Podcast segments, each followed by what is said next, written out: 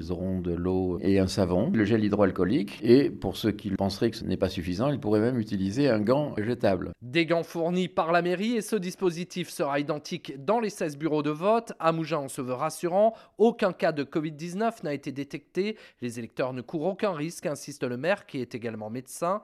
Des pancartes à l'entrée des bureaux rappelleront les réflexes à adopter. Richard Galli. Présenter la carte électorale ouverte, présenter la pièce d'identité côté photo pour éviter les manipulations. On peut venir avec son stylo, des stylos sont également à disposition. Puis j'ai demandé aussi à ce qu'il y ait une distance d'un mètre entre les personnes qui attendent donc pour aller voter. À Mougins, trouver du personnel administratif, trois par bureau, mais aussi des présidents et assesseurs, n'a pas été un casse-tête. Cécile est employée de mairie dimanche, elle a accepté d'être mobilisée. Aucune inquiétude. On a la possibilité d'avoir des gants, du matériel qui nous est propre en tant que personne travaillant dans le bureau. Au niveau de l'équipe d'organisation, on nous a indiqué que nous avions des sprays euh, désinfectants, donc on va désinfecter régulièrement les planches à voter. Et puisque l'on vote en appuyant sur un bouton, le dépouillement est automatique et sans manipulation, donc sans risque.